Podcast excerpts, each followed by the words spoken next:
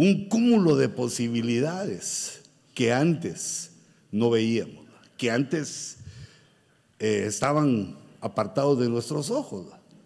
Y como a veces la memoria no nos alcanza, debemos recurrir pues al papel o al iPad, en algún lugar deben estar escritas eh, nuestras ilusiones, lo que queremos, lo que anhelamos, en pos de qué vamos, y también los pensamientos, los remas que se vienen a nuestra mente.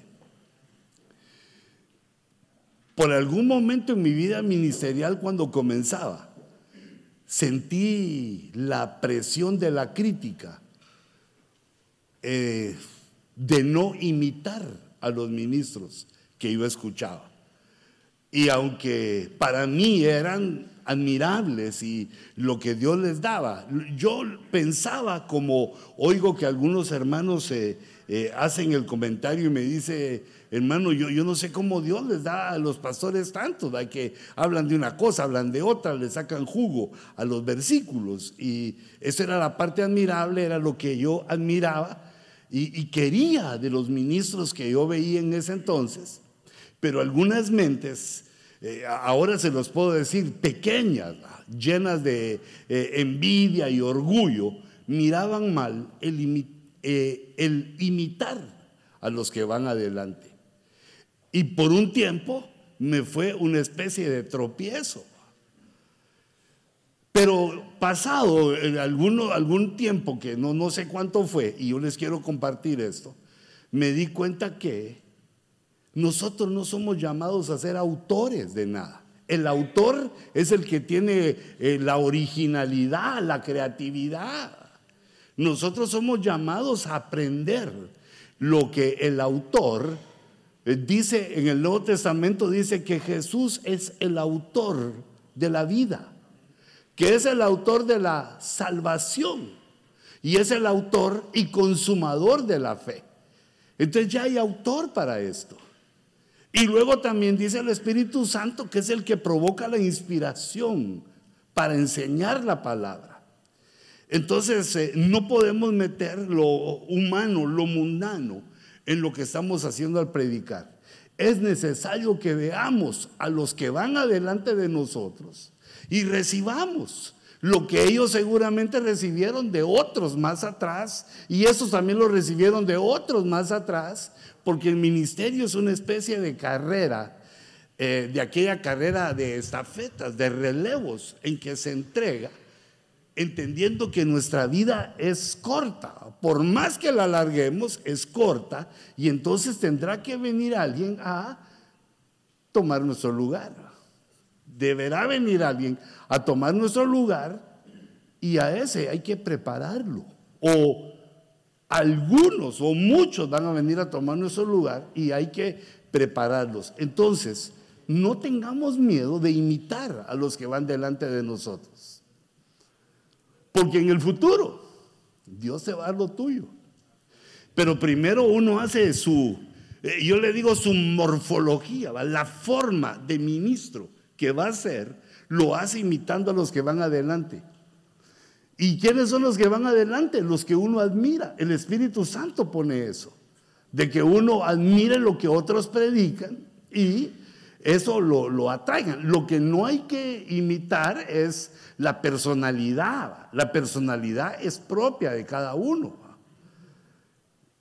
E, eso se puede enfermar la cabeza si uno quiere ser igual al otro. Pero lo que debemos imitar es la predicación, los remas, tomarlos y darlos. Y entonces, hermano, en una ocasión eh, tuve la oportunidad de ver a un maestro de literatura, pero de aquellos consumados, ¿va? Aquellos de que para ellos Shakespeare se lo saben de memoria, La Biblia no lo encuentra, pero Shakespeare se sabe todo de, memoria, Era un literato, Un, alguien que era un experto en literatura, era poeta, era escritor y había tenido mucho éxito. Se había hecho, pues, millonario, tenía todo. Y entonces la universidad lo contrató para que le enseñara a los nobles los nobles no son los que ven novelas, sino Los nobles son los que están comenzando en, una, los que quieren ser adoctrinados, los que tienen un llamamiento para algo, pero deben aprenderlo.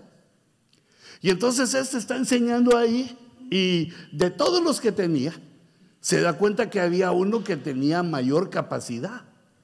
O sea, ya traía el don, que en este caso somos nosotros. Estamos aquí porque tenemos el don. Y entonces él lo llama aparte y empieza a hacer amistad. Y él le pregunta y le dice, la pregunta, ¿va? ¿cómo lograste llegar a ser lo que sos?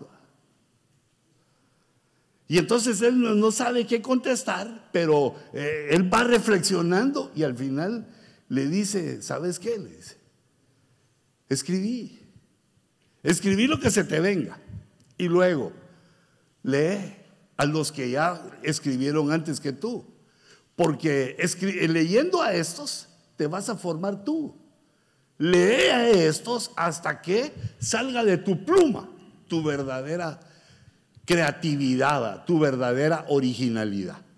Y entonces yo me di cuenta que esto es similar a lo que pasa en un ministro. Porque aquellos que decían que no debía imitarse, que desarrollaron su propia personalidad, tropezaron y fallaron. Porque querían imponer algo. Y esto no es de que seamos nosotros los que imponemos, sino es de imitar, imitar al ministro que admiramos en lo que él imita a Cristo. Sus errores no, pero en lo que él imita a Cristo sí. Y de ahí esa, ese ejercicio de imitación va a traer a que otros te imiten a ti y esa va a ser una forma de crecimiento maravilloso. Se multiplica con el peligro que también se multiplican los malos, los que se ponen a oír a gente torcida, se tuercen ellos también y todos los que oigan se van a torcer.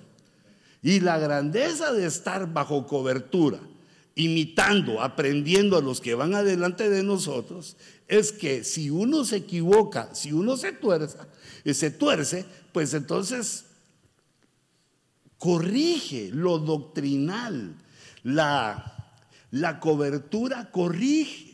La cobertura sirve para que si cometemos una injusticia, que no la vemos, porque las injusticias así son. Son raras las injusticias que hacemos conscientes.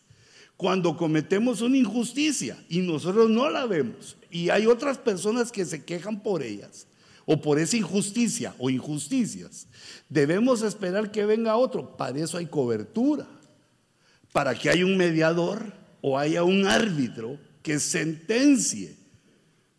No quien tiene la razón, porque tal vez es imposible de dilucidar, pero dar una solución para que no muera nadie para que no se conviertan los ministerios o tu ministerio en que o todos fluyen como tú decís o los matas.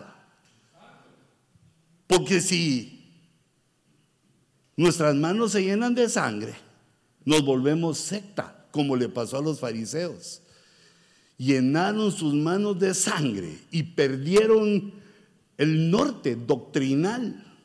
Se confundió su conciencia por la injusticia porque la injusticia no procede de la verdad. Y si lo que creemos y vivimos no procede de la verdad, nos confundimos. Se desenchufa la mente, eh, nos entran virus a, la mente y ya no pensamos igual. Entonces, o ya no pensamos correctamente. Entonces tiene que venir o debe venir la cobertura, poner un orden. La cobertura a dar soluciones. Y por eso es que a algunos no les gusta la cobertura. ¿Por qué? Perdón, pero lo más fácil es hacer lo que a uno se le da la gana. Y no solo lo más fácil, sino lo más bonito, porque, ay, como sos el pastor, ¿quién alega? Y el que se alega, que se vaya.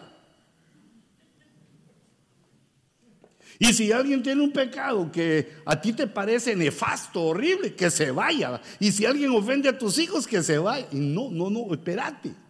No es así, porque todos los que vienen a la iglesia tienen grandes defectos, como tú y yo, solo que los nuestros ya fueron un poquito más limados, se notan menos y muchos son secretos. tienen un sello que dice top secret. Y a veces no lo sabe ni la mujer de uno. A veces, ¿va? Hay otras que no se les puede ocultar nada porque son bien bandidas. Todo lo disciernen. Pero como todos estamos, todos estamos en esta realidad y todos tenemos defectos, nos necesitamos unos a otros. Nos necesitamos para que cuando actuar otro nos diga, hermano, yo no veo bien eso. Si no te enojes con él, hombre, te está haciendo un favor. Porque si te sigue la jugada en la injusticia, a donde vas a parar es en la tiranía. Todo el que tiene poder tiene el peligro de convertirse en un tirano. Y por eso está la cobertura. La cobertura es el otro que manda más, que tiene más autoridad, que tiene más tiempo, que te puede decir, no, eso no lo hagas. O por lo menos te aconseja. Abriendo nosotros nuestros ojos a la realidad ministerial, que lo que puede parecer en un momento una humillación va a ser tu bendición después. Como cuando se acercó Abigail a David y le dijo, Señor, no manches tus manos de sangre. Por ese hombre insensato, por ese, mira cómo se llama, Naval, el necio. No, no manches tus manos de sangre, porque los otros son inocentes. Ella le hizo entender, le, dio un razonamiento excelente a David y él lo recibió y no manchó sus manos de sangre. Uno se mancha las manos de sangre en las guerras de Jehová contra sus adversarios. Pero es algo espiritual porque la Biblia dice que no es contra carne ni sangre. Entonces cuidemos nuestro corazón con las ovejas. Porque ese rebelde, bandido, eh, que no diezma, no ofrenda, habla mal de lo, lo que el pastor decía, reunir todo en uno? Puede ser que el día de mañana el Señor lo cambie y llegue a ser un predicador, un evangelista, un maestro, un apóstol. Si no, no era Pablo un asesino, pues. Entonces no desprecies al malo por malo hoy. Aprender a abrir tus ojitos de la fe de lo que, lo que es hoy.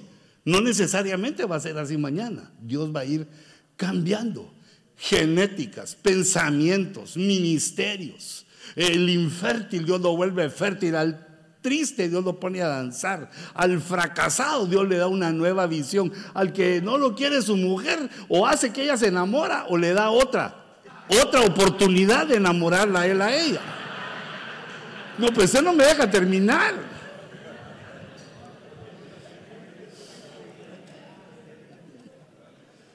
Peligroso las palabras. Ya todas las semanas se me quedan viendo así como...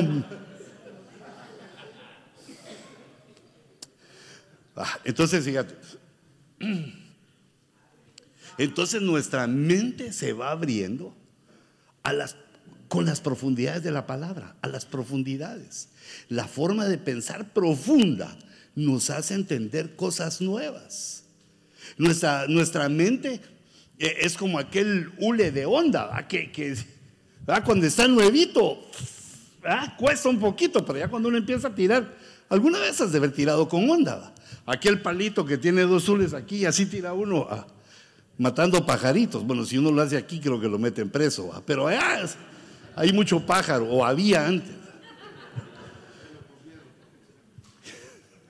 La mente es como el hule. Entre más lo vas tirando, da de sí. Y yo oía este ejemplo, hermano, y. O sea, me dolí un poco. Me dolió un poco por la forma como nos ven los otros. Fíjate, por ejemplo, decía, decía una persona, lo oí al viajar, va, al ir, al ir viajando, decía una persona que en el mercado negro de los cerebros, un cerebro gringo cuesta 70 mil dólares. dije yo, pues no está tan caro, dije yo, porque dependiendo de quién es el que tiene el billete, para los millonarios 70 mil no es mucho. De ahí dijeron, pero un cerebro alemán cuesta 65 mil dólares. Y un cerebro ruso, 40 mil. Los cerebros chinos están en 30 mil y los japoneses en 60 mil. Y después dice, y los cerebros latinos en 290 mil. Puse atención yo. Dije, ese es Latin People. Dije, oh. Ah, el otro le preguntó cuánto. El cerebro latino está evaluado en 290 mil dólares. Y entonces era lógico. Le dijo, ¿por qué? ¿Pero por qué el cerebro latino es más caro? Porque lo han usado muy poco. O sea que primero nos levantaron a la excelencia y ahí nos remataron. Entonces yo digo, reprendo al diablo. Pero ¿sabes qué? Entre nuestras ovejas sí pasa eso. Les empezás a decir una cosa que ellos ya no atinan y se cierran. Ah, eso es muy profundo. ¿Y para qué quiero saber eso? Y no, eso no. Cierran su mente. Y así fueron en la escuela. Y así son en su casa. Porque es una forma de ser. Si no lo entiendo, lo rechazo. Y esa es una mala idea que nos deja en la ignorancia. Porque entonces solo se entiende lo fácil, lo que es captable fácilmente. Y nosotros necesitamos entrar a las profundidades, porque las profundidades nos llevan a vivir con profundidad, a entender cosas profundas, y entonces nuestra mente como un lecanche ¿va? se va estirando y estirando y, y funcionando de una manera mejor, cada vez mejor. Y después ya rápidamente se agarran en el aire las ideas, mejora uno en todo. Pero para esto se necesita el ejercicio de leer y oír, pero la actitud de no desechar lo que uno no entiende, sino agudizar la atención para entender lo profundo. Bueno, eh, mire, lo profundo es así tremendo, tremendo porque también los desviados hablan de profundidad. Por ejemplo, hace poco estaba oyendo una persona que está, ese no es hermano, que estaba ofreciendo un curso de geometría espiritual. Sí, yo dije, no. Y cuando empezó a, hablar, entonces, de conceptos orientales, eh, mantras, o sea, ya se fue por otro lado. Aunque comienzan como cristianos, se van por otro lado. Ahora, fíjate, no estamos para criticarlos, sino que, ¿qué vamos a hacer tú y yo? Porque ahorita no hemos ganado nada, no hemos conquistado nada y, no tenemos nada. Estamos en la batalla. Entonces, una de las cosas que venimos a hacer es a ejercitar nuestra mente en la palabra, entendiendo la palabra y, comprendiendo pues lo que Dios quiere decirnos. Y comprendiendo que esa palabra es la verdad viva de Dios. Ah, bueno, pero le voy a quitar en inglés porque si no, no entiendo ni tú ni yo. Eh, hermano José María, fíjate que no traje mi, o tal vez me haces mi control remoto, porfa, para que me pueda mover.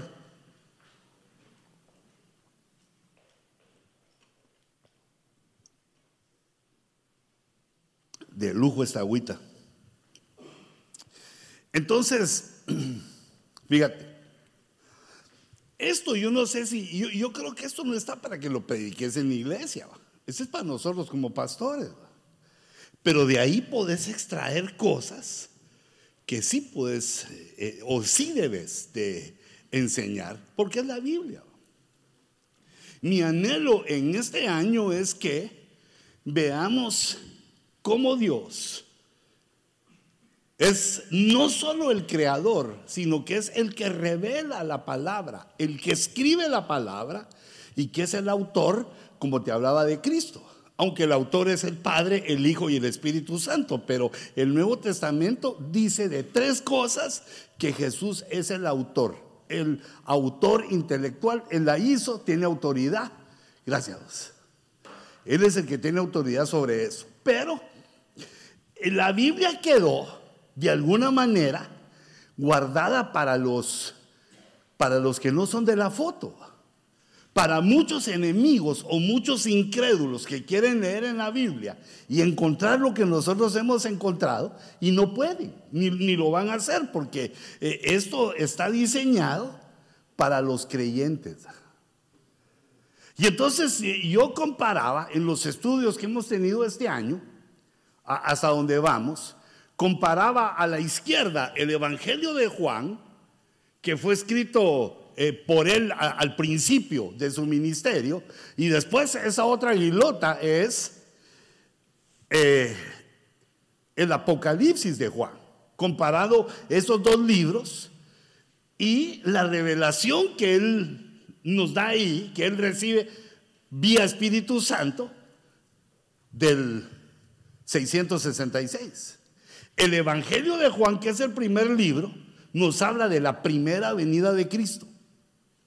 Y Apocalipsis nos habla de la segunda venida. Y para entenderlo del 666 o más o menos ir captando algo de la operación de error, el misterio de la iniquidad, el mal moviéndose sobre la tierra, haciendo que los hombres se pierdan, trayendo a los hombres a la perdición, uno, y a los que ya creímos buscando llevarnos a la apostasía. Eh, es un trabajo fuerte que tiene la iniquidad y que se ha pues esmerado con nosotros. Entonces vemos cómo en el primer tratado que escribe Juan en el Evangelio nos menciona a Judas Iscariote. Judas Iscariote, el traidor, el que entregó a, a Jesús, es descrito como una especie de anticristo, como una especie de apóstata. Porque debemos entender que la apostasía del final de los tiempos surge de la iglesia, surge de entre nosotros, así como del discipulado de Cristo. De los doce apóstoles de Cristo surgió el que lo iba a entregar, el que lo iba a, a traicionar y el que lo entregó, Judas. Judas Iscariote es en el primer tratado figura del anticristo. Y en el Tratado de Apocalipsis, en su segunda venida, ya se habla como una bestia. Se habla de la bestia, ya no tiene nombre el anticristo, sino que es una bestia o anticristo. Y como vimos que en estos dos libros, ¿cómo me costó dibujar esa águila? Hay una duplicación de temas, capítulo a capítulo. Lo, maravilloso es que no pasa solo en algunos capítulos, sino que en todos los capítulos de ambos libros hay una duplicación de temas de uno al otro. Lo que se habla en el Evangelio de Juan, el tema se repite en Apocalipsis. El Evangelio de Juan capítulo 1 con el capítulo 1 de Apocalipsis. Fíjense que quiero ir despacito diciéndolo para que lo vayamos captando. Entonces, pero fíjense, pero ¿y que eso qué es una coincidencia? Mire, puede ser una coincidencia, puede ser un accidente o es un diseño. Eh, entonces, si es accidente, yo, yo miraba en el diccionario, ¿qué es un accidente? Y es algo que sucede de manera inesperada, dice. Es un accidente. Pasó. Es un accidente. Como aquel... Es que, uno por andar viendo en otros lados habla cosas. Estaba viendo una persona que dijo, eh, dijo, ¿te acordás de la teoría del mono? Dijo. Yo hice ojos chinitos así. ¿Cuál va? ¿Que descendemos del mono será? El mono eterno, le dijo el otro. ¿Y cómo así? Yo quiero saber esa teoría.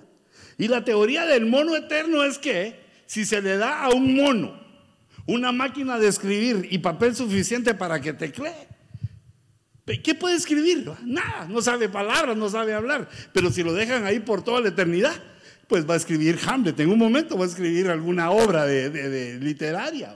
Si se queda escribiendo para siempre, de pronto va a dar palabras y algo va a salir ahí.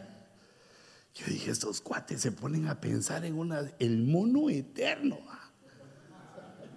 Yo que qué desperdicio de cerebro eso, a estar pensando en un mono escribiendo a máquina. Pero entonces fíjate.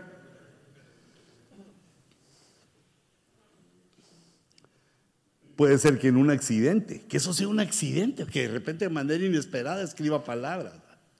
O, será una casualidad, porque son diferentes conceptos. Una casualidad dice que es una combinación de circunstancias imposibles de anticipar. La casualidad es aquella estrategia que usan los solteros cuando están buscando esposa, que ya le echaron el ojo a, su güereja, ¿verdad? Y entonces se, se, ponen cerca de su casa y están viendo así en la esquina, esperando. Y cuando sale, se espera a la una, a las dos, a las tres, a las... Ahora, Hermanita, que Dios le bendiga. Hola hermano, esto es de Dios. Esto solo puede ser un milagro de Dios. Coincide, claro, esa la preparó, pero son circunstancias inesperadas. Y ella se la traga, ¿va? dice, Señor, qué poderoso eras. De plano que este es el que va a ser mi esposo, porque esto es de Dios. No sabe que el otro preparó toda la jugada. Y ahorita solo le toca hacer el penalti y meter el gol. Entonces no es lo mismo un accidente que una casualidad, ni que una coincidencia. Pero eh, eso no pasa en la Biblia. Los diseños que aparecen en la Biblia no son ninguna de esas dos, sino que la tercera aquí por, por estudiar sería el diseño, que son elementos que ya forman un prototipo, algo que se va a construir. Eh, un diseño tiene aquella repetición a lo largo de los tiempos, se va cumpliendo por ciclos. Es como la profecía, es un diseño. Se cumple una vez, se cumple otra vez, se cumple otra vez, hasta que culmina toda la creación de Dios, culmina el tiempo y se fue repitiendo constantemente. Yo, quiero que le pongamos atención a los diseños, ¿por qué? Los diseños le abren la mente a uno, le enseñan la belleza. E, en, lo escrito, en la palabra, le muestran la hermosura, la métrica, la matemática, la exactitud, la precisión. Que eso poco a poco se va haciendo parte de nosotros. Ya, ya no es aquello de que, eh, hermano, ¿y usted cómo predica? Ah, yo ya lo que le dé a usted. poco a poco le va entrando uno la exactitud. ¿Y usted cómo predica? Que todo aquel que cree es salvo. Perdón, ¿y, si no se bautiza? No, pero que todo aquel que cree es salvo. No, no, ponerle la precisión, la exactitud, todo lo que Dios quiere. Porque si no, nuestra predicación es tipo Jonás, que Dios lo lleva con Jonás y le da esa unción que se le convierte todo Nínive. ¿Pero qué predicaba? El mismo mensaje. De aquí a 40 días, Nínive se va a destruir, va a ser destruida. Y se le queda viendo a los ninivitas. A vos te di que te caía fuego del cielo. Y solo eso predicó. Y era un profetón. ¿Por qué no predicó de los tres días que pasó en el vientre de Leviatán? ¿Por qué no predicó de su angustia cuando estuvo en los abismos más profundos de la tierra, en el corazón de los mares, donde gobernó alguna vez Luzbel? ¿Por, qué no contó algo chilero? De aquí a 40 días Nínive será destruida. Entonces, el, mensaje plano es o porque no tenés ganas de ministrar, o porque no has ejercitado tu mente.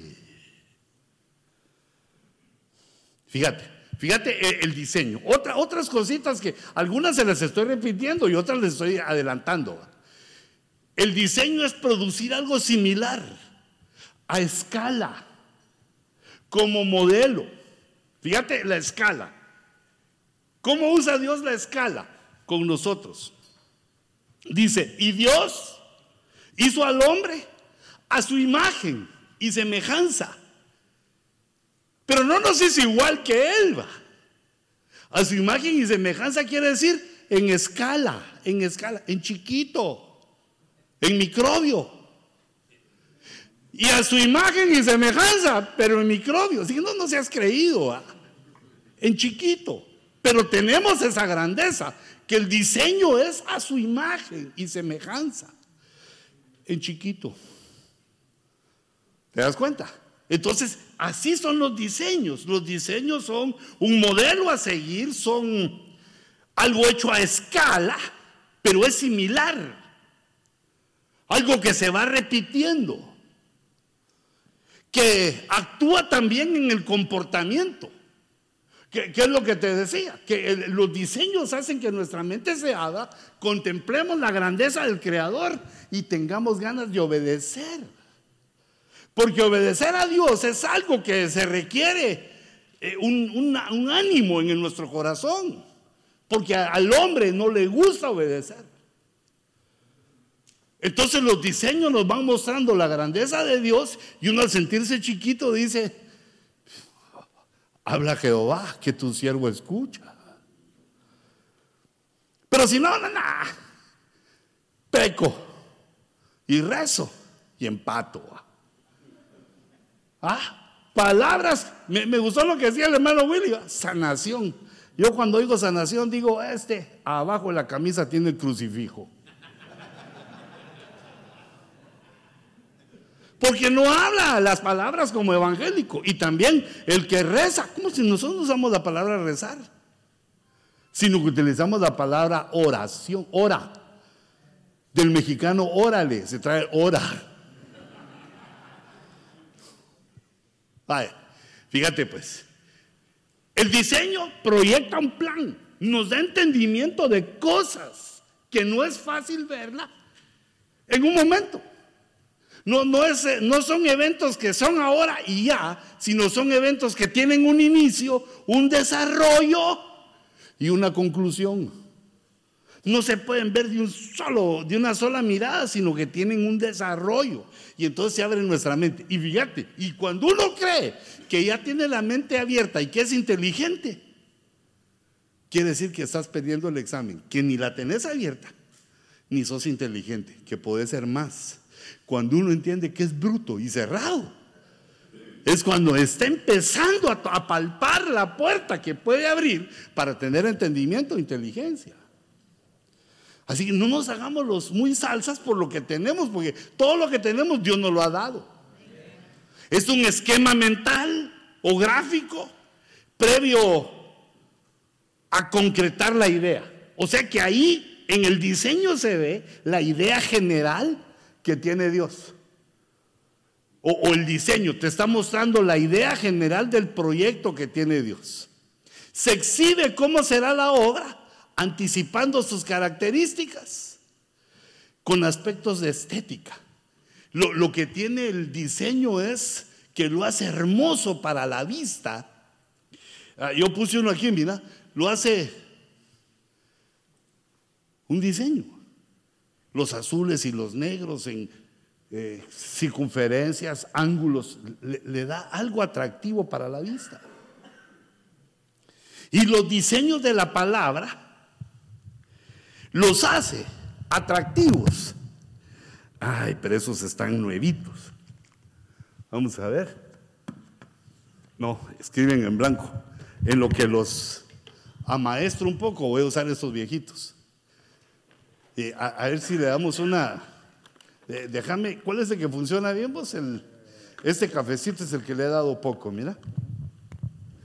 Entonces, fíjense, hermanos, aparece el capítulo 6, el capítulo 12 y el capítulo 18. ¿De qué les estoy hablando yo? Mira, agárrate uno de esos nuevitos y hacémelo así, mira. Ah, no, no, pero no me confirman los nuevitos. ¿Cuáles son los nuevos Esos cuatro. Eh, mira, agárrate el negrito y hacerle que salga la tinta, porque eso ya me está cansando muy. Si querés eso, llévatelos. Sí. Ya esos a la banca y ya, como a Cristiano Ronaldo, los vendemos ya. Ya, ya, ya bien. Fíjate, pues, aquí te estoy hablando de los capítulos, capítulos de el Evangelio de Juan y de Apocalipsis. Porque este 12 es múltiplo de 6 y 18 es múltiple de 6. O sea que aquí lo que estamos diciendo que este es un diseño 6, 6, 6. Donde los temas que recogen esos capítulos nos van a hablar del anticristo, de la iniquidad, del diablo, que el Señor lo reprenda, y del plan que están urdiendo juntamente o paralelamente a lo que hace Dios por medio del Evangelio. El Evangelio llama a la salvación y el plan de la iniquidad. Satanás, que el Señor lo reprenda. Y el anticristo es la perdición. ¿Y dónde nos habla Dios? En esos capítulos. Y para llegar aquí, si te recordás, en los meses anteriores, vimos las coincidencias en los tres primeros, en los siete primeros capítulos. Llegamos hasta el séptimo capítulo viendo coincidencias de el Evangelio y de Apocalipsis. Los temas que se repiten, que se duplican, haciendo este diseño maravilloso. Toda esa fue la introducción y me tardé como una media hora para hacer la introducción. Pero es que ese es un tema que no se puede eh, enseñar sin recordar un poquito lo que vimos antes. Y yo espero que hermano te esté leyendo el Evangelio de Juan y el Apocalipsis. E, es que mira, la lectura es invaluable porque cuando otro predica, lo dice a como se acuerda. Más o menos como es la versión, la vulgata chapina, o la vulgata catracha, o la vulgata por vulgar. O sea que uno lo que se acuerda, el, pensamiento que tiene lo da, pero no es la exactitud. Debemos ir también por la exactitud a la palabra. Si no la lees, te estás quedando atrás. ¿De qué te sirve leer Time y, todos los Times? Lo que vos y yo tenemos que leer es la palabra. Digo yo, ¿ah? que es lo, lo sabio. ¿Por qué? Ahí te enteras de primera mano qué dice y qué no dice. Para que después puedas, puedas ver a los otros. Pero hasta ahí nos quedamos. Eh, venía, venía ahora ese dibujito que les hice, pero eh, lo hice ahí también, pero como ese lo tenemos que borrar.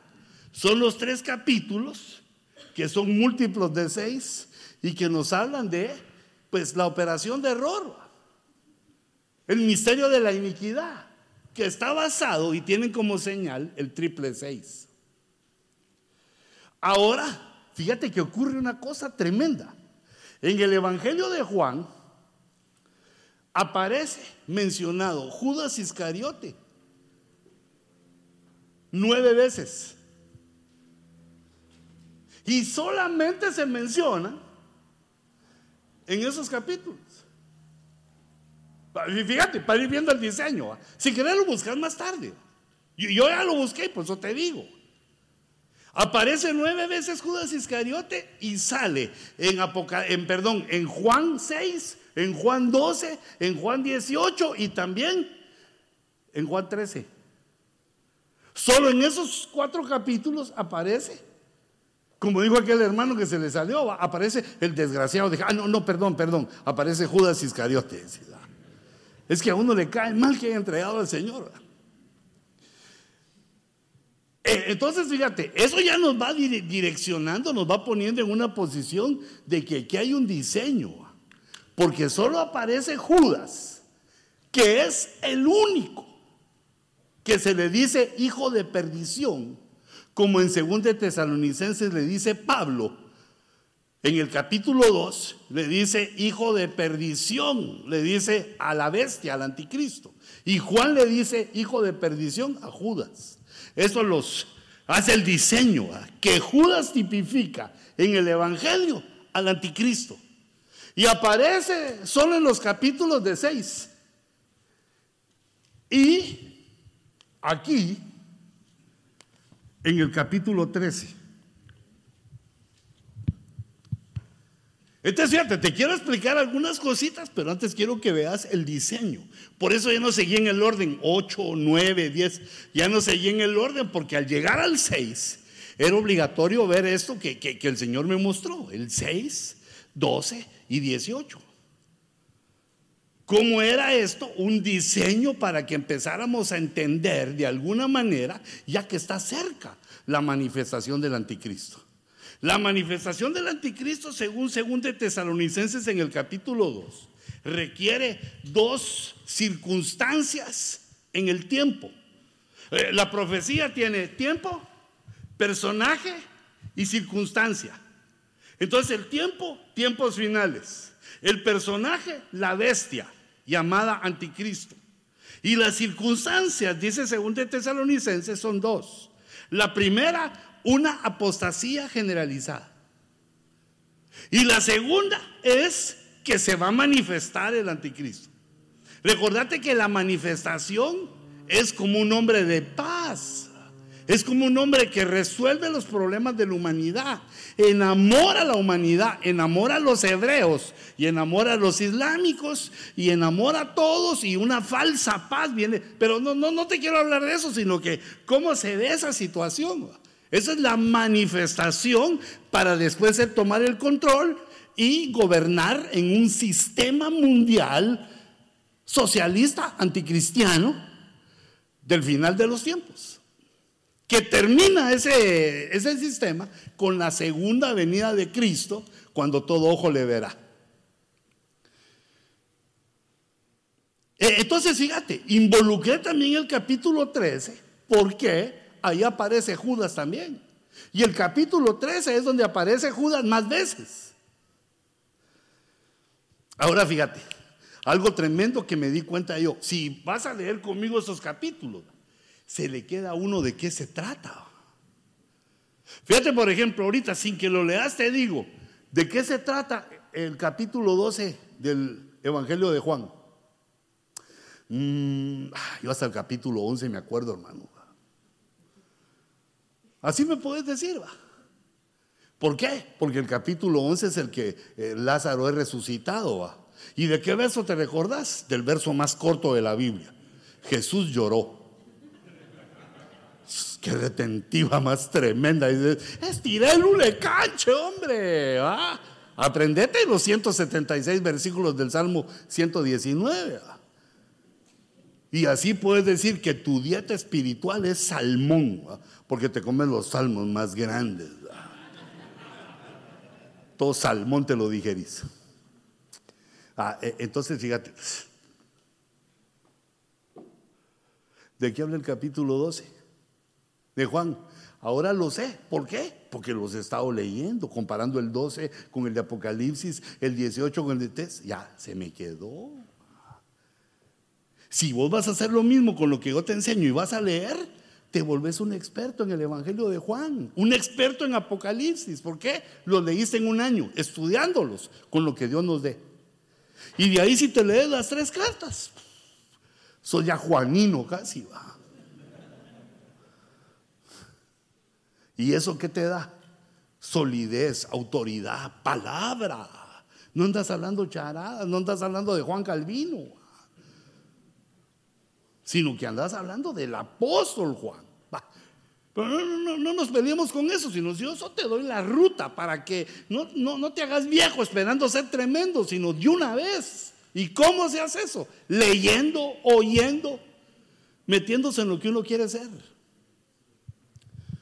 Entonces, fíjate, pues, eh, eso lo que le pongo aquí, no lo voy a poner ahí mucho, porque ya te lo voy a poner aquí.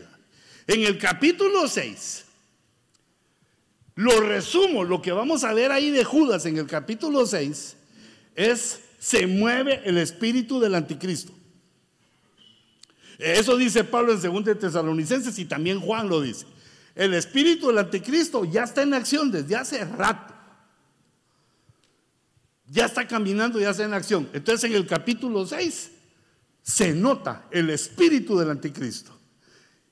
En el capítulo 12 que ahí lo que sucede, ya no te lo dije, ¿va? En el capítulo 12 es cuando aquella mujer derrama el perfume de 300 denarios en Jesús y Judas dice, ¿por qué no lo vendimos y se lo dimos a los pobres?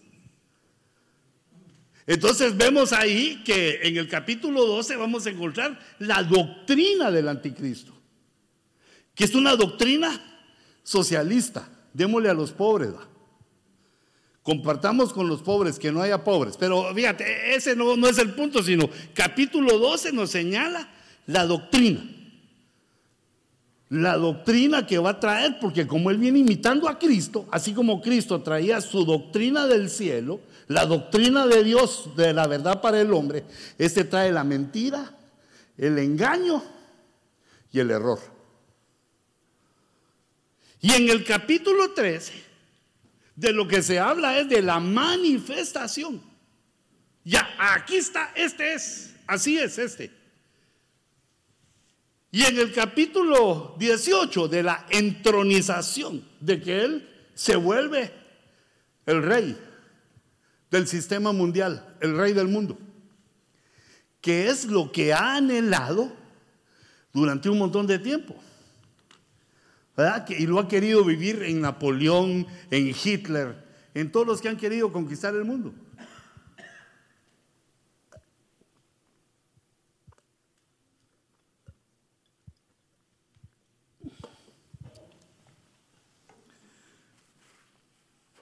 ¿Vamos juntos o? ¿O ya me fui? No, ¿ah? Vamos juntos. Eh, bueno, eh, esos son los, los cuatro capítulos que recogen los nueve versos donde aparece Judas, el Iscariote, el que estaba en el, en el ministerio apostólico y entregó a Jesús. Te recuerdo, ¿de dónde salen los opositores de la iglesia. Así que si te sale algún bandido ahí en la iglesia, ¿de qué te asustas? Si te sale algún rebelde ahí, que, oh Dios mío, ¿qué cometido? ¿Qué pecado he cometido? No, ninguno, o muchos, no es por eso. De la iglesia sale, ¿acaso no dice Juan? Eran de nosotros, pero salieron de nosotros. Quiere decir que ya no están con nosotros, no son de nosotros. Es decir, de aquí, de la iglesia es donde salen los apóstatas. Y entonces, hey, no se lo estoy diciendo porque te caen mal, lo estoy diciendo por ti y por mí. Que temamos, que tengamos cuidado con nuestras vidas, con lo que hacemos, con nuestras decisiones, con el trato a nuestra mujer, con el trato a nuestros hijos, porque todo lo que el hombre siembra, eso también segará. Por lo menos un amén y así suavecito, así amén.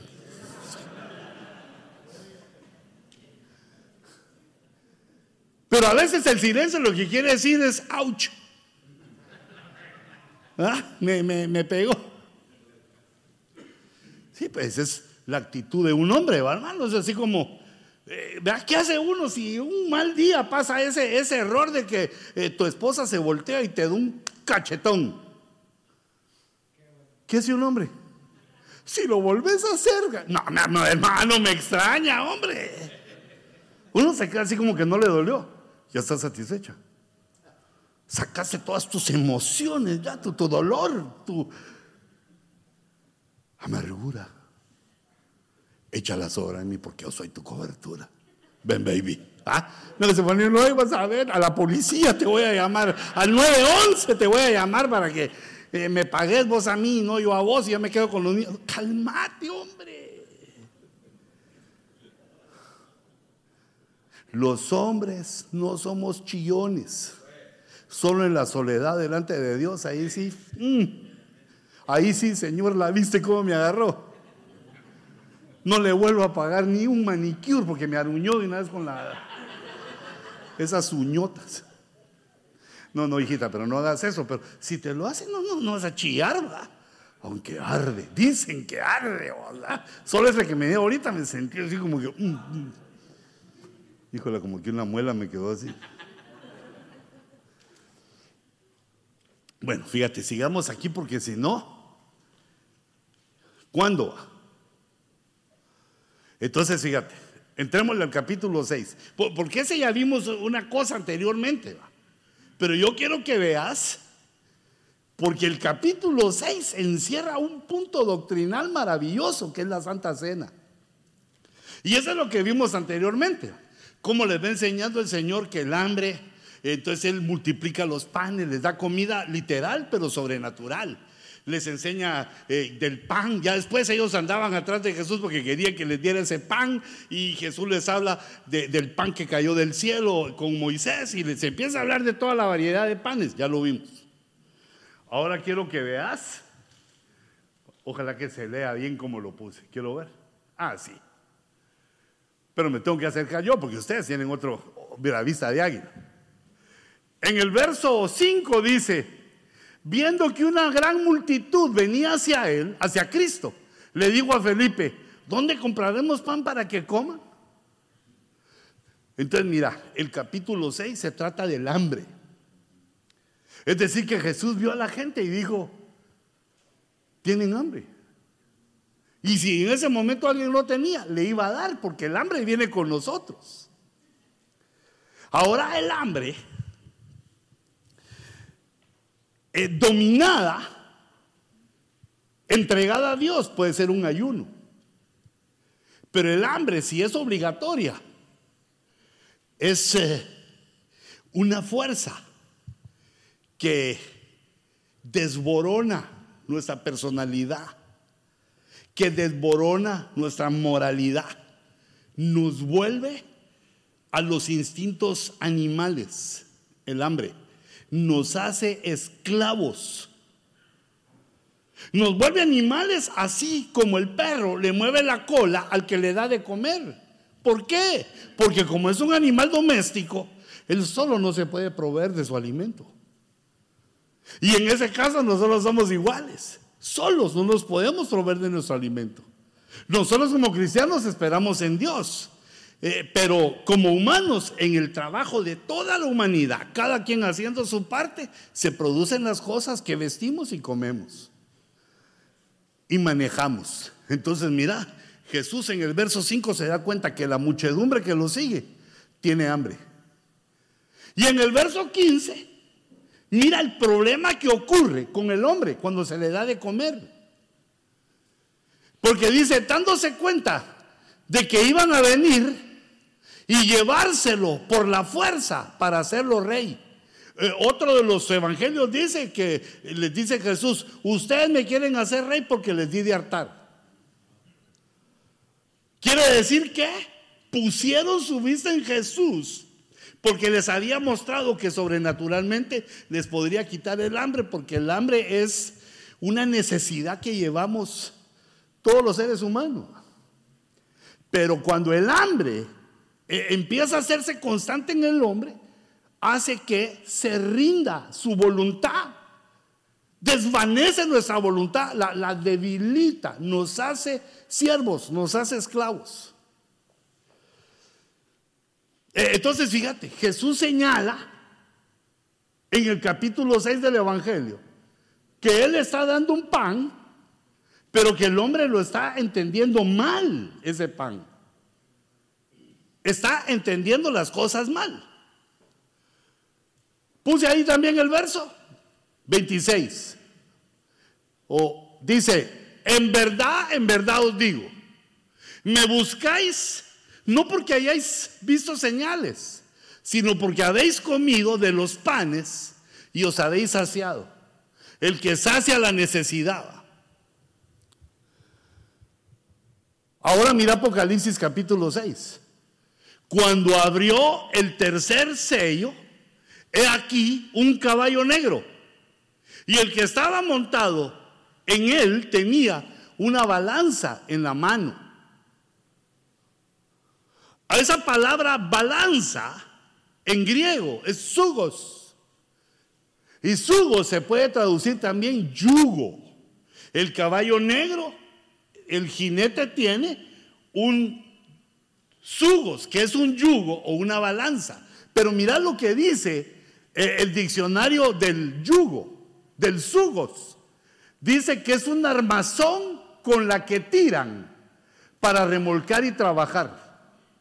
Es lo que tienen los bueyes. O sea, cuando te pregunten cómo estás, no digas aquí jalando la carreta, porque te decís, soy buey, va. Mira cómo dice aquí. Es un armazón, el yugo es un armazón para tirar, eh, para remolcar y trabajar. Unir dos cosas, sometimiento a la autoridad, esclavitud. Un yugo es algo que nos esclaviza. Y aparece aquí en Apocalipsis 6 ese tercer jinete que tiene un sugos, un yugo que puede ser una balanza. Y después se refiere al alimento, al pan. Y oí como una voz, en medio de los cuatro, como una voz, en medio de los cuatro seres vivientes que decía, un litro de trigo, trigo, pan, un litro de trigo por un denario y tres litros de cebada por un denario. O sea, comida. En la versión BJO se lee seis libras de cebada, en lugar de tres litros, seis libras de cebada. E, ese 6 que aparece en esa versión se utiliza para que veamos y no dañes el aceite y el vino. Para que veamos este puntacho de que es Apocalipsis capítulo 6, verso 6. Hay seis sellos en ese capítulo y aparecen seis libras. Así que aparece 6, 6, 6. Estoy diciendo el Señor, miren el diseño. Aquí les voy a empezar a decir cómo va a aparecer el anticristo. Cómo se mueve el espíritu, la manifestación, las doctrinas y cómo va a ser intronizado. Les voy a dar el diseño.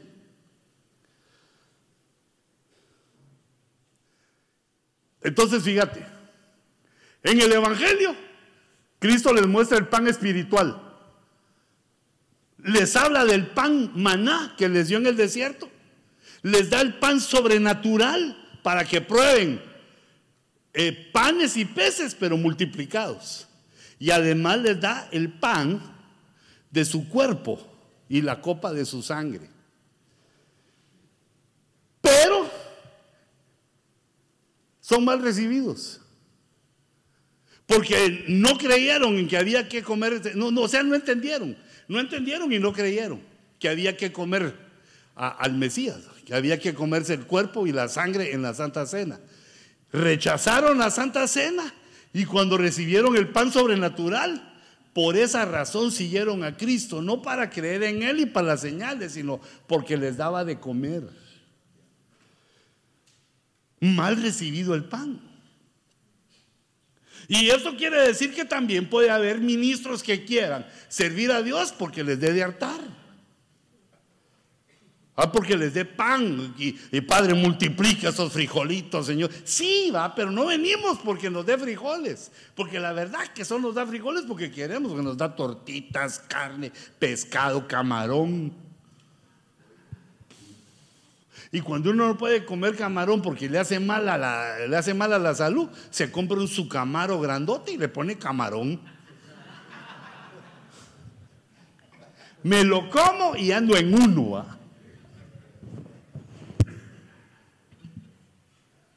se me cae el pantalón, es buena señal. Entonces, el pan espiritual más recibido. En el Evangelio se habla del pan espiritual, que es el cuerpo y la copa con la sangre de Cristo. Y en Apocalipsis se habla de que el pan espiritual es vendido.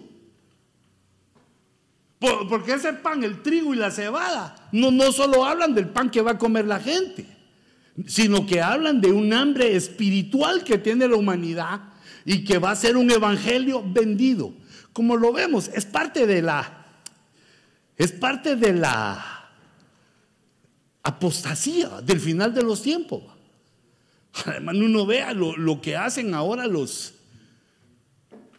Mira, primero los músicos. Tené cuidado a quien invitas, hombre. Dale chance a los tuyos.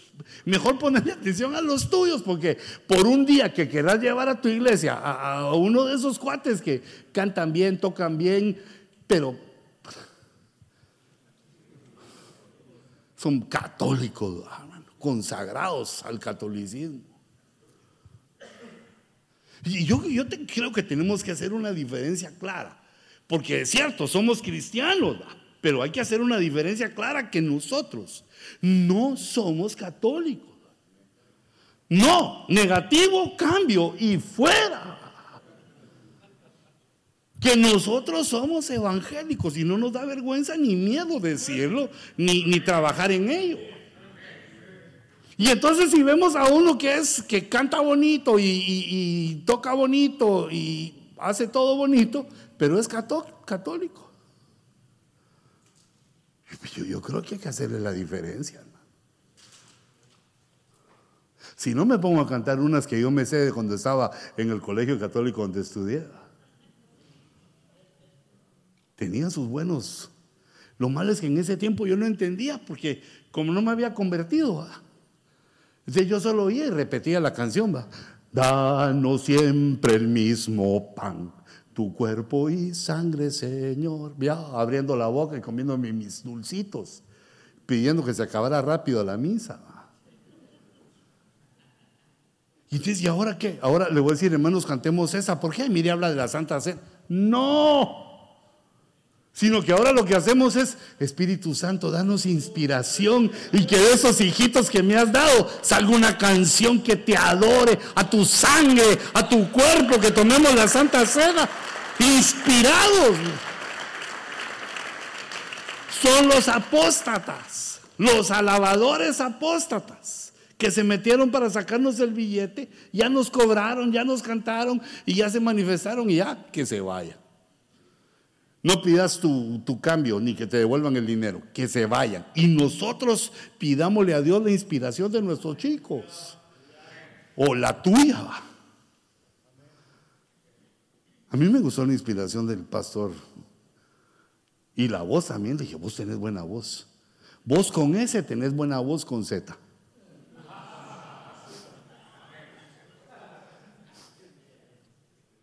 Bueno, fíjate pues.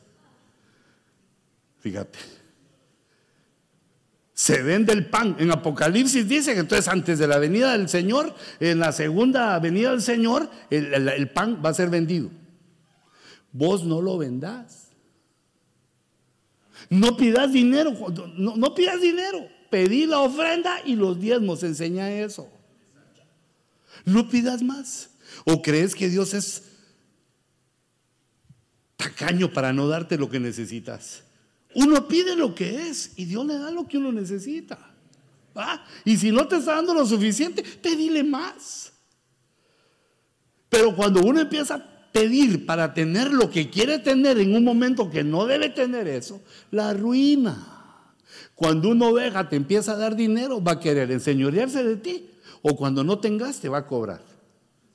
Y eso sí saben cobrar, va a las 6 de la mañana el primer timbre. Aló, hermano. Uno piensa que se murió alguien. Aló, hermano. Pastor, necesito mis 800 dólares. Ay, papito, pedirle a Dios antes de que el anticristo venga, te prometo que te lo doy. A las 9 la segunda llamada. Y no que es pastor, pues. Y no que usted es santo, pues. Y no que usted. No, ¿para qué te metes esos clavos, hombre? Es que hermano quería que la iglesia tuviera esto y tuviera el otro. Espérate, hombre. No lo tomes como que fuera tu negocio, sino que, Señor, yo aquí soy tu siervo.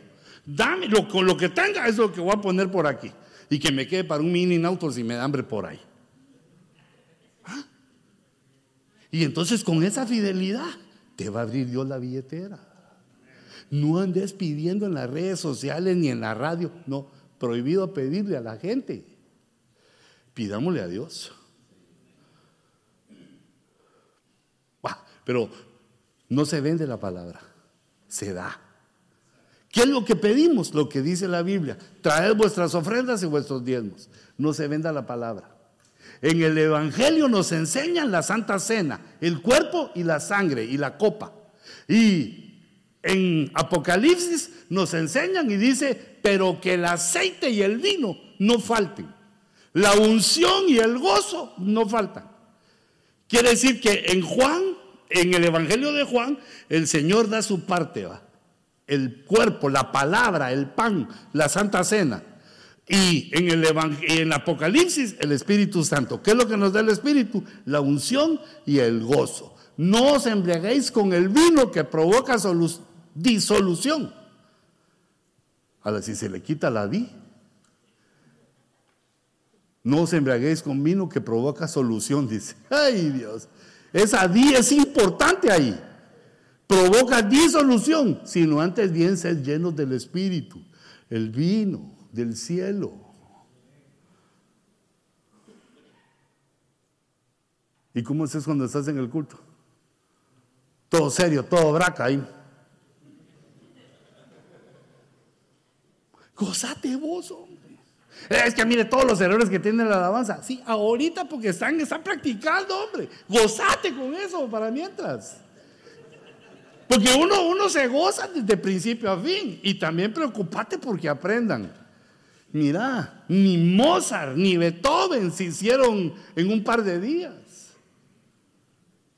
Pero la Biblia dice que en los niños y en los que maman, ahí permanece la alabanza. Ahí esos chicos tal vez les falla el re mi fa, pero hay unción, porque el aceite y el vino no, se, no los detienen. Eso no se puede tener, porque es lo que viene del cielo. Lo que se puede tener es que los pastores vendamos el pan. Y si vendes el pan, te pones un yugo te pones el yugo, que es lo que se muestra ahí. El yugo, eh, esa balanza, lo que está diciendo es, me tengo agarrados a los que están así, a los que venden la palabra, a los que venden la alabanza. Eh, entonces date cuenta cómo se equilibra el Evangelio con Apocalipsis. Nos están hablando del alimento y del hambre que va a ocurrir eh, en el final de los tiempos. Entonces, e, esta era mi conclusión. El Evangelio habla del pan espiritual mal recibido. Los confundió. No querían la Santa Cena, lo que querían era pan gratis. Y en Apocalipsis, el pan espiritual vendido. Y aparece también en el Evangelio el pan del cielo, que es Cristo. Yo soy el pan que bajó del cielo. Mi palabra es verdadera comida y verdadera bebida. Y Apocalipsis nos habla del aceite y el vino que los provoca el Espíritu Santo, porque nos está diciendo Cristo y el Espíritu Santo. Ni solo el Espíritu Santo, ni solo Cristo, sino Cristo y el Espíritu Santo conduciéndonos al Padre, la bendita Trinidad. Capítulo 6. Y luego aquí te pongo un resumen basado en Juan, en el Evangelio, Juan 6:76. Dice, no os escogí yo a vosotros, los doce. Y sin embargo, uno de vosotros es un diablo. Y él se refería a Judas. Mira, ahí está mencionado en el capítulo 6 Judas. Y él se refería a Judas, hijo de Simón Iscariote porque este, uno de los doce, le iba a entregar. Pero mira, esta palabra diablo es calumniador. No te asustes si tenés calumniadores en la iglesia, ni los eches. Digas, aquí solo vienen los santos, los lengua larga. No, te los están mandando para que los ministres y les acortes la bocota que tienen. Un calumniador es aquel que se inclina a hallar defectos en la conducta y en las actitudes de otros. Y después esparce las acusaciones y críticas. Mira, si querés criticar a otro, lleva bastante papel porque le vas a encontrar un montón. Y también si te criticas a ti, que es más provechoso, vas a encontrar un montón de errores. Entonces, ese es un mal camino. Las ovejas que tenemos todas tienen clavos. Todos parecen ferreteros, clavos de todos tamaños, de a pulgada, de a tres, y llegan hasta aquellos clavos de ferrocarril que son así, Todos tienen, como nosotros tenemos. Todos vamos resolviendo nuestros clavos en el camino. Entonces no debemos ponernos a ver los clavos, sino las soluciones. Enseñar. Porque nosotros como pastores no le podemos solucionar todos los problemas a la, gente. Lo que podemos hacer es enseñar para que cada quien vaya solucionando. Tener cuidado con la calumnia. Porque en una oveja se mira horrible. Pero en un pastor, aquí entre nos, ¿sabes cómo se ve un calumniador? afeminado. Fíjate. Perdón, como no conozco a ninguno. En una mujer su feminidad hasta, hasta lo hace verse bonito. Ya sabes las últimas conchitas, dice. No cuáles. Hasta con gracia se cuentan todas. Fíjate que. Le dice, mira, no sabemos chismoseando. No, nada más estoy dando noticias, mi hija. Le dice, no. Nos estamos poniendo al día en la actualidad. Ah, hasta cena bonita. Pero uno de nosotros haciendo esas canalladas, hermano. Bueno, se les mira bonito, pero no lo hagan, hijitas, porque ¿sabes cuándo se mira a uno que la calumnia es fea? Cuando se la hacen a uno, ah, ahí sí dice uno, mm, mm". Hasta saca la trompita así, caldito de boca, caldo de, o sopa de, dicen eso de mí? Después de que les he enseñado, me he desvivido, me he desgastado, soy como el caracol que se deslía en su camino.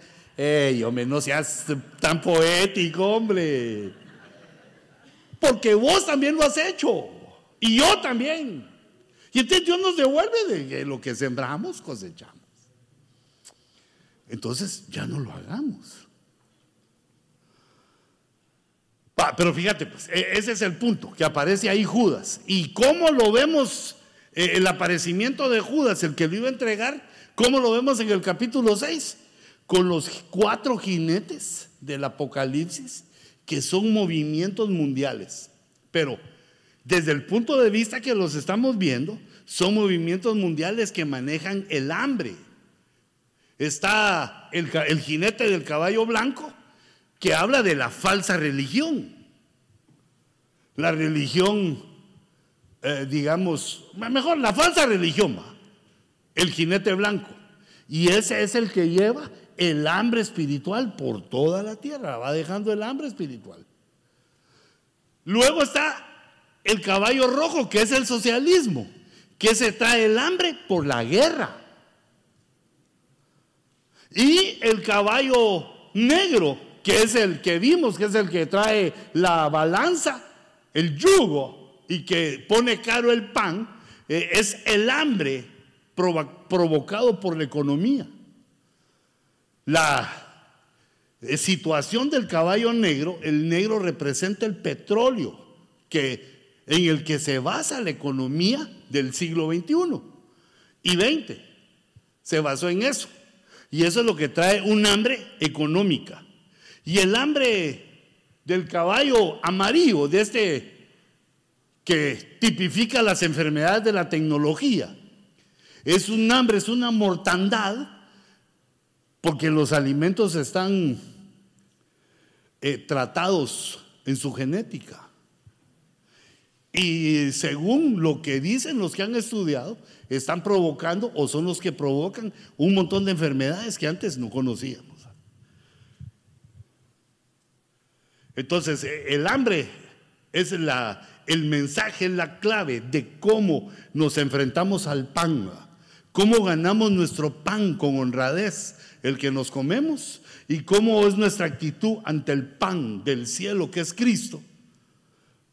Y el Apocalipsis nos dice, ¿y cómo enfrentamos las hambres? Fíjate, por ejemplo, ya me tardé mucho. Ya las dosis le da hambre a cualquiera. Y del hambre estoy hablando yo. Fíjate, por ejemplo, 1917, hace 101 años más o menos, eh, empieza la revolución bolchevique en Rusia. Y eso no lo supimos que murieron cientos de millones de personas en esa revolución de hambre y de frío. Pero como no habían redes sociales y apenas televisión, no se supo. Por la fuerza pusieron el, el, socialismo, el comunismo, el caballo rojo, y lo metieron ahí y lo hicieron y acostumbraron por años, por generaciones, les pusieron el yugo de ese sistema social. Pero luego pasó en otros países pasó eh, en Corea del Norte, otros países empezaron a abrazar China, empezaron a abrazar el sistema socialista, pero aquí eh, nosotros en América ni, ni muchos supimos porque vivíamos en libertad. Y en la libertad puede tener un montón de circunstancias feas, pero el que trabaja tiene que hacer dieta porque tiene para comer bastante. El buey que trabaja eh, tiene lleno el pesebre. Me refiero a los pastores. El pastor que trabaja tiene lleno su pesebre. El pastor que agarra a ser pastor para ir con su esposa todos los días al mall, lo único que come es guacamole. No, eso ya me alimenté yo, pero entonces, si no trabaja, hay un principio, el que no trabaja, que tampoco coma. Entonces, si te está entrando poco, ¿no será porque estás trabajando poco? Pues podría ser, va. Porque la Biblia dice, no le pongas bozal al buey que trilla. Entonces, el, que buey que trilla, el buey que está trabajando, no tiene bozal, quiere decir que come donde hay va. Va caminando y mira una gramita por ahí, una rosa, come. Pero si, si si sentís que te pusieron bozal, tal vez es porque no estás trillando. Uno tiene que investigar en sí mismo, porque problemas en el cielo no hay, ahí hay para todos y bastante. Bueno, como ya les puse el resumen en el capítulo 12, lo que hay es la doctrina. Recordate que hay doctrinas de demonios, si querés investigar todas las doctrinas. Las doctrinas de demonios son doctrinas antiquísimas de otras culturas con las que el diablo los engañó. Y los demonios que fueron parte de esas civilizaciones y están eh, molestándonos ahora a nosotros las traen. Hay doctrinas extrañas, hay doctrinas, hay un montón de doctrinas que hay que analizar y decir, estas no van a llegar a mi vida, no, la rechazo. Mi doctrina es la de Cristo, basada en el en el misterio de la piedad y en las palabras de Cristo en la Biblia. Pero mira esta doctrina, ¿por qué no le damos a los pobres? ¿Por qué los 300 denarios esta mujer, que es la iglesia, se los gastó? En perfume. Con ese dinero hubieran comido un montón de pobres. Ahora, eh, esto yo lo comparé y se los dejo a ustedes para que lo desarrollen. Lo comparé con lo que habla Apocalipsis capítulo 12. Apocalipsis capítulo 12 habla, abre con una revelación de una mujer que está llena de luz y está embarazada, la famosa mujer de Apocalipsis 12. Y entonces, fíjate, ese es el rapto es figura del rapto. La mujer levantada ahí en la iglesia, llena de luz. Lo que le duele es que la van a juzgar. Ahí es el bimá de Cristo. El bimá es el tribunal donde vamos a ser juzgados todos. Entonces ahí va a doler, va. Ahí nos van a pisotear los callos, Eso va a doler porque nos vamos a dar cuenta de lo que dejamos de hacer por lentos o por ignorantes y, lo que hicimos de más y nos están cobrando ahorita o no, nos van a cobrar ahí los errores cometidos. Por eso la Santa Cena, cada mes ponernos a cuentas con el Señor. Señor, perdona mis brutalidades, perdona mis ignorancias. Ponernos a cuentas con Cristo cada mes. Pero entonces fíjate, ahí quien aparece. Cristo está sobreentendido. Fue el que subió, el que atrajo a la mujer. La mujer es la iglesia. Y aparecen dos hijos. Un hijo huíos que aparece, creo que es en el verso 5, que aparece y el dragón no se lo puede comer. Ah, el dragón es otro personaje que aparece en la escena de capítulo 12. Aparece un hijo que no se lo puede comer eh, el dragón y aparece otro hijo que es arrebatado al cielo. Y aparece la mujer. La mujer, dos hijos, el Cristo y el dragón, que es Satanás. Y también aquí abre con una, eh, digamos así, una escena en la cual está Cristo, está una mujer llamada María derramándole el, el perfume a Jesús en sus pies, está otra mujer que es Marta sirviendo, lavando las ollas, preparando la ensalada, y aparece Lázaro, que es el resucitado, que había estado muerto cuatro días y resucitó. Y aparece Judas. Judas tipifica al diablo. Lázaro tipifica a los resucitados. Todo del capítulo 12. Estoy queriendo ver la sombra de Juan 12 y Apocalipsis 12. ¿Estamos bien? Aparece Judas con su doctrina y aparece el diablo queriendo comerse a los hijos de la mujer. Entonces ahí hay, que darle sentido a ese. ¿Quién es Marta? Marta es la que sirve. Marta tipifica a los ministerios. Marta nos tipifica, siempre sirviendo, hay que lavar las ollas, hay que preparar la comida. María son los discípulos, ¿va? a los pies de Cristo, adorando y lavándole los pies, oyendo la palabra. Lázaro es el resucitado. Y Judas es el que se opone, el que quiere dar la doctrina herética. Entonces yo agarré un montón de versículos aquí y, los puse para que le diéramos el sentido. De Evangelio capítulo 12, por ejemplo, el verso 17 dice, y así la multitud que estaba con él, cuando llamó a Lázaro del sepulcro y lo resucitó. Quiere decir que Juan capítulo 12 habla de resurrección. Y el capítulo 12 de Apocalipsis, también de resurrección, va. Los muertos resucitaron y los vivos nos juntamos y subimos al cielo. Con los pies puestos sobre la luna y la cabeza de la mujer y con una corona de dos estrellas es resurrección. Apocalipsis 12 y el Evangelio nos hablan de resurrección. En el verso 24 dice, si el grano de trigo no cae en tierra y muere, ese es Jesús.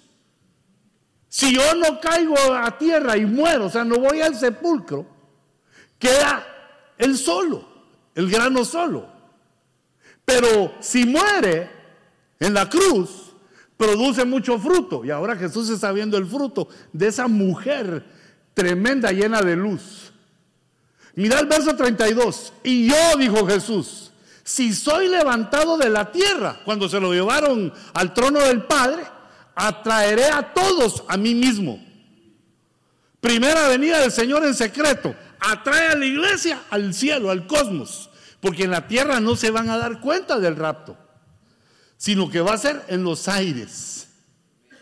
Entonces mira cómo el Evangelio de Juan nos va señalando ese evento maravilloso que nos enteramos de él hasta en el Apocalipsis capítulo 12. Verso 14. Jesús hallando un anillo, un asnillo.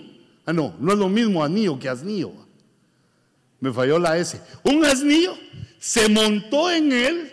Mira cómo dice Juan, como está escrito. No temas, hija de Sión. He aquí, tu rey viene Ah, tu rey viene. ¿Qué está hablando? En Juan de la venida de Cristo primero y en Apocalipsis de la segunda venida de Cristo. ¿Por qué la mujer está vestida de luz? Juan 12, 46.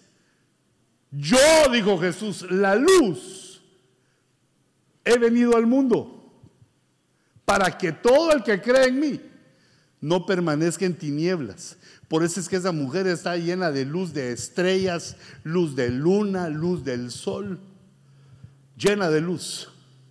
Porque Jesús dijo, yo la luz he venido. Y los que recibimos la luz nos alumbró y nos vistió de, su luz. Pero esta Es la tarea. La quito. Quiteshon. Y les quiero señalar el verso, porque el problema del capítulo 12 con Judas es la doctrina de los pobres, la doctrina socialista, que es una doctrina que fracasa en la economía y en la libertad, pero que es apetecible por el mal entendimiento de que no haya pobres. Eso está en Juan 12:4. Y Judas Iscariote, uno de sus discípulos, el que le iba a entregar, dijo, ¿por qué no se vendió este perfume por 300 denarios y se dio a los pobres? Y vemos en el capítulo 12 cómo la cola del dragón bota un tercio de las estrellas. Mira, aquí hay que ponerle un poco eh, la lupa. No, ese ya tiene que ser microscopio, porque hay que ver bien lo chiquito. Fíjate, en la antigüedad del dragón, Satanás votó un tercio de los ángeles. Esa es la creación angélica. El, el engaño que hizo con la iniquidad a la creación angélica votó un tercio. Y los dos tercios que quedaron, quedaron contaminados. Eh, aquí, mira, votó un tercio. Y entonces, ¿cuánto quedaron? Dos tercios. Estos son los que no cayeron, pero quedaron contaminados, porque dos tercios es, dos tercios es en decimal. Y este es. Entonces a estos votó y los que quedaron y vieron la votación de ángeles quedaron contaminados. No pecaron, pero quedaron contaminados. Igual nos pasó a nosotros cuando vimos esa, cuando estábamos en el cielo. No sé si te acordás, creo que no. ¿ah? Cuando estábamos en el cielo y vimos ese catombe que hubo en la creación, nos contaminamos. Y por eso es que hemos venido a la tierra, para que aquí nos descontaminemos. Por la fe, por la obediencia, bueno, por todo lo que tú sabes. Pero aquí no arrastra ángeles, sino estrellas. Y de acuerdo al misterio de las estrellas que aparece en el último versículo del capítulo primero de Apocalipsis, ahí los enredé, ¿va? En el capítulo 1 y verso 20, dice que el misterio de las estrellas que Jesús tiene en las manos o en su mano son los pastores de las iglesias. ¿Sos vos? Ay, hermanos, si apenas tengo 60 ovejas, sos vos, aunque tengas 12. Cuando uno empieza con 12, estás como el Señor Jesús con tus 12 apóstoles, ¿verdad? Que no sean 12 apóstatas, ¿verdad? Sino solo 12 apóstoles y... Es decir, las estrellas son pastores, ministros, que el diablo se los echa con doctrina. La doctrina que aparece ahí de Judas Está bien que ayudemos a los pobres, pero no solo es con dinero que los tenemos que ayudar, sino que a los pobres hablarles de Cristo, enseñarles la Biblia para que dejen de ser pobres. Porque si no pueden llegar a tener dinero y de todos modos ser pobres, como le pasó al rico, que cuando se murió se dio cuenta de su pobreza. Eh, eh, entonces, equilibrando esto, sí, si alguien tiene hambre, dale la mitad de lo que tenés. Pero no es esa tu función. Tu función es enseñar la doctrina. Convertir a tus ovejas en hijos, en servidores. Y extraer de ellos a los que tienen ministerio para que sigan la obra que comenzó contigo. Entonces, no leo, pero aquí sí. Su cola arrastró la tercera parte de las estrellas del cielo y las arrojó sobre la tierra. Y el dragón se paró delante de la mujer que estaba para dar a luz a fin de devorar a su hijo cuando ella diera a luz. Eh, es decir, ¿cómo se devora ahora? ¿Cómo, se, ¿Cómo nos comen? Con la doctrina. No es que te lleven, no es de que te convencieron, te sedujeron, no, te, dijeron algo doctrinal que te parece mejor y te fuiste. Y como es voluntario, ah, dame un beso y dime adiós, bye. Porque ¿quién va a decidir por ti? Nadie. Y como en este caso hay de todo, hay los pastores confundidos, ¿va? que solo le dicen una cosa y se van a otro lado. No perseveran. Ah, hay eh, los pastores locos, ¿va? que andan por aquí, andan por allá, a cuyá y... Son las pulgas del ministerio, andan... Y lo peor es que andan como, como piojo en peluca, ¿va? que no encuentran lo que quieren nunca. Engañados, ¿va? Ay, no, aquí estoy sufriendo, me voy. Ay, no, aquí nadie me quiere, me voy. No, pues si no es que te quiera yo, sino que es que agrademos todos juntos al rey. Ahora, si no te quiere tu esposa, ahí sí se hacen problemas pero eso lo hablamos después, cuando no oiga ella.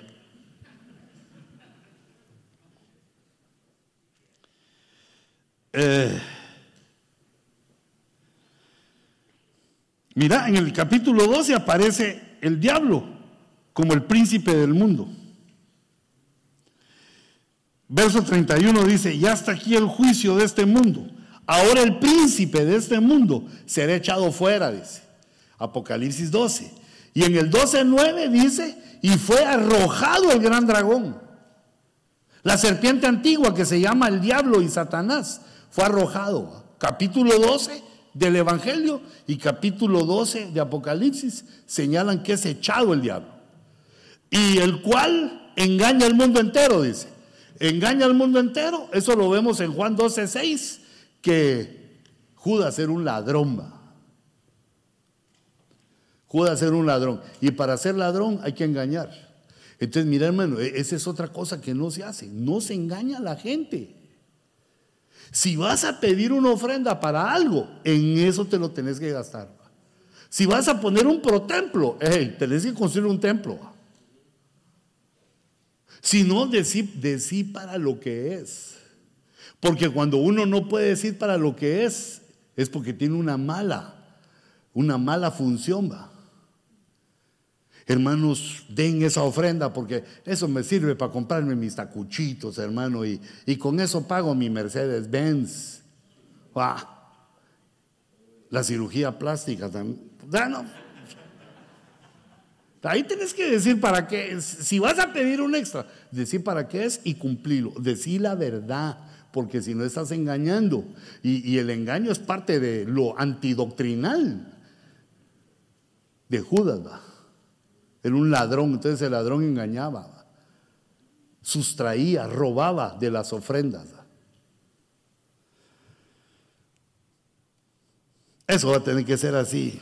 El capítulo 13. Eso, eso lo vamos a eh, obviar. El capítulo 13 de Juan es cuando le ministra el Señor la Santa Cena. Mira, a mí nunca se me olvidó el rema que me compartió el pastor Carlos Lobos con ese verso. ¿Te acordás, Carlitos? ¿Dónde andas vos? Allá. Me compartió ese rema. Me dijo, mira, los enemigos, los malos, se evidencian con la Santa Cena. Y yo le dije, ¿a poco?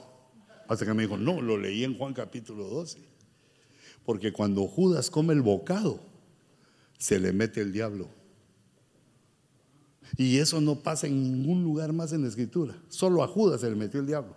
Claro, se lo dice, a ese hombre se le metió el diablo, pero no es cierto. A ese sí lo poseyó Satanás. Lo hizo su hijo, hijo de perdición, por eso es que es figura del que viene. El misterio de la iniquidad es que el diablo y Babilonia tienen un hijo que se llama Anticristo. Y ahí te lo puse, mira. Satanás entró en él y puse solo un fragmento de esa parte del capítulo donde al comerse el bocado. Le dieron santa cena y se le manifestó ahí lo traidor que era. Ese es el capítulo 13. Y en el capítulo 13 de Juan es cuando más veces aparece el nombre de Judas. Y en Apocalipsis 13 es cuando se manifiesta el anticristo. Dice, y vi una bestia de siete cabezas y diez cuernos que subía del mar. Y la Biblia en otra porción dice que sube del abismo. Y los abismos están en el océano, en el mar. Vi que subía del mar una bestia de siete cabezas y diez cuernos. Y su cuerpo era como leopardo. Sus patas eran de oso y su trompa era como de león se manifestó el anticristo, sale del mar, de las naciones, apoyado por el leopardo que es Alemania, el oso es Rusia y el león es Inglaterra, apoyado por eh, países poderosos del mundo, surge el anticristo, se manifiesta. El capítulo 13, como habíamos dicho, eh, pero como lo borramos, va. Aquí en el 13 se manifiesta el anticristo.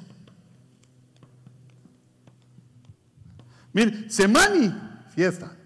Pero eso no quiere decir que le hagamos fiesta. En el capítulo 2 es la doctrina del anticristo. En el 6 es el espíritu con minúscula. El espíritu del anticristo. Porque es un, es un diseño que nos muestra en los capítulos que van con el 666, nos muestra el plan de el anticristo capítulo 13 de Juan, el bocado, se manifiesta en Judas, Satanás. Y en el capítulo 13 de Apocalipsis se manifiesta el anticristo como una bestia de siete cabezas. Y que lleva la tendencia al manifestarse, la tendencia política socialista que leemos en 13, 16 de Apocalipsis. Y dice, y hace que a todos, Grandes y pequeños, ya miras ahí la igualdad, ¿ah? grandes y pequeños, ricos y pobres, libres y esclavos, a todos. Eh, eso es socialismo, a todos los hace iguales. Se les dé una marca en la mano derecha o en la frente. Y que nadie pueda comprar ni vender, sino el que tenga la marca. Yo considero que lo que le está sucediendo a Venezuela es un experimento que están haciendo los Illuminati bajo la influencia del espíritu del anticristo para ver cómo responde la humanidad. Y según dicen los periodistas, muchos tienen la esperanza de que Estados Unidos invada y quite a los malos de ahí. Pero yo miro para atrás y pasó en Nicaragua y no lo hicieron. Pasó en Cuba y no lo hicieron. Pasó en Corea y en Vietnam, le rompieron la cara. Y son de las pocas guerras que Norteamérica ha perdido. Las ha ganado casi todas, excepto las que ha luchado contra el socialismo, porque parece ser que el socialismo es eh, la situación política del final de los tiempos. Entonces ahora tienen a Venezuela como en un experimento. Y el experimento, ahorita los tienen con hambre.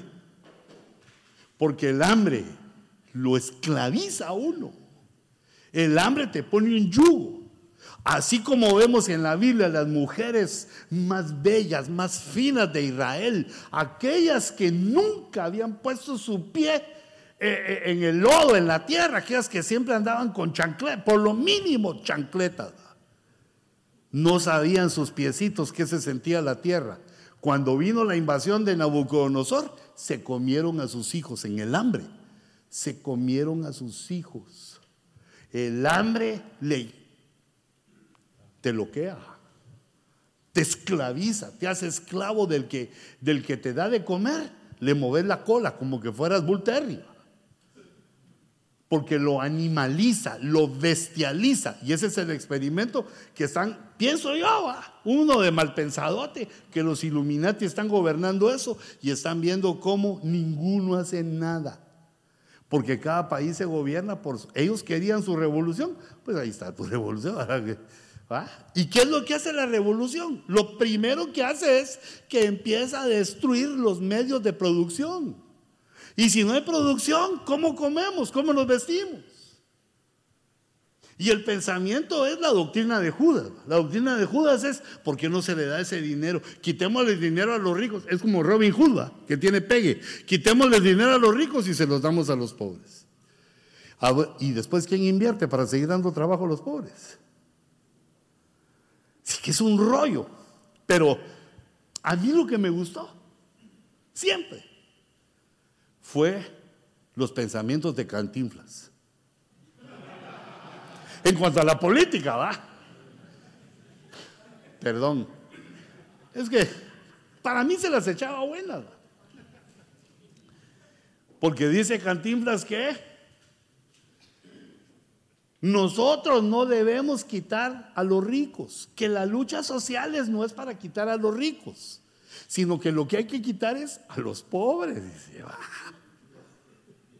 Yo dije, cuando lo oí, dije, este sabe algo, aunque me estaba carcajeando, pero dije, este sabe algo. Si quitamos a los ricos, se terminan los que producen, los que tienen capacidades mejor que nosotros para administrar y hacer billete. Si los quitamos a esos, nos quedamos todos sin billetes. Si repartimos todo lo que tenemos en el mundo a cada uno, todos nos hacemos millonarios, nos dan un millón, nos lo gastamos y regresamos a ser pobres. ¿Mm? Así como eso, dice, eh, la ignorancia, ¿va? falta dinero, díganle a la maquinita, hagan, hagan, hagan, hagan, hagan. Y mira Venezuela, una inflación del más de mil por ciento. Y eso no es nuevo. Ya ha pasado en Alemania, en un montón de lugares ya ha pasado. Ya se sabe, pero si el que gobierna no sabe, mete las. Como decía un, un mi compatriota, un hermano, no decía mete las patas, sino decía mete las cuatro. Como quien dice, es un burro, es un semoviente porque tiene cuatro patas. Metimos las cuatro, dice, sea que caminas así. Entonces mira cómo se ve eso. Nadie puede comprar ni vender socialismo. Sino solo el que tiene la marca. Así es ahorita en Venezuela. Solo el que tiene su eh, afiliación al Partido Comunista le dan su bolsita clap de alimento o algo así se llama. Le dan una su bolsita con un poquito de azúcar, un poquito. No, hombre, eso es indigno. Bueno, a mí no me gustaría. Yo preferiría ir salir a hacerme pedazos en el físico y regresar con misión de alaritas para decirle a mi esposa, ¿dónde quieres cenar? No almorzado, mijo, pero donde quieres cenar, ahorita te quito el hambre. Y después el frío. Y por último, la pasión. Cuidadito. Y de ahí te echas el grito de Tarzán pegándote así en el pecho. Pues yo, digo que para eso tiene una esposa, para amarla y hacerla feliz. Y de repente también emocionarla, porque si vos sos Tarzán, ella es Jane. ¿Ah? Le conviene. Y que nadie pueda comprar ni vender, si eso te lo dije. Y ahí está el número de la bestia. El socialismo, el sistema mundial. Y en el capítulo 18 del Evangelio, que vuelve a aparecer Judas y entrega, aquí está entregando Judas a Cristo en el capítulo 28. Entonces, como ya usé aquí, voy a poner aquí, mira, manifestación, y aquí es la consumación del ministerio de Cristo. En la tierra, ah, porque el ministerio de Cristo es eterno, pero en la tierra lo entregan, va a la cruz y, muere y resucita y consumado es, termina el ministerio en la tierra. Y en el capítulo 18 de Apocalipsis es destruida Babilonia.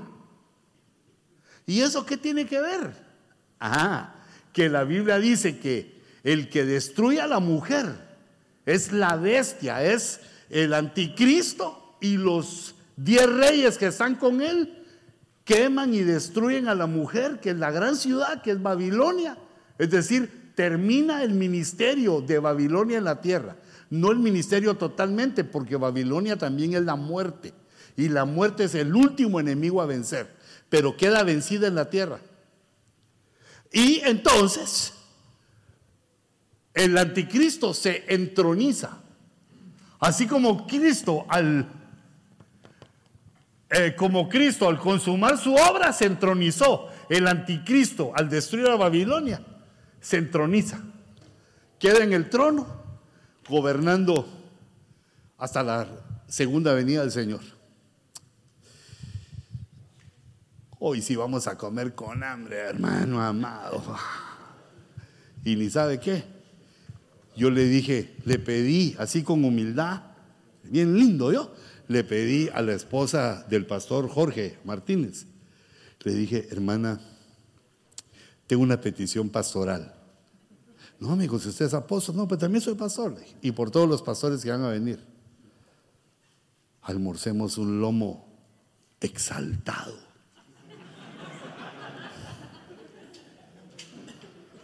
¿Verdad? Porque el lomo saltado es el que venden en los eh, restaurantes peruanos, pero ese de aquí es exaltado.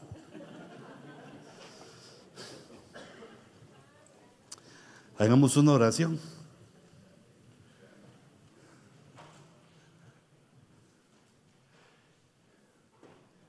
Van a recibir las noticias del siguiente, la siguiente escuela de pastores y un evento que va a haber en la iglesia del hermano Giovanni de León, lo que viene en mayo, les vamos a ir informando ahí. Eh, hijitos, estén atentos a su email. Mira, el email hay que aprenderlo a manejar, sea como sea, porque las telegramas no van a regresar, ni las cartas. Para informarnos tenemos que por lo menos gabaratear ahí algo, entender el email. Y también un poco las redes sociales es importante, nosotros como ministros, porque hijitos, así nos tocó. Nos tocó esta tecnología y eso quiere decir, como bien decía el pastor Willy Gordillo, que tenemos la genética para lograr cosas. Si no nos, no nos hubieran puesto en esta época. Solo es que le pongamos atención. Padre, Señor, bendice nuestros alimentos. Gracias por tu palabra.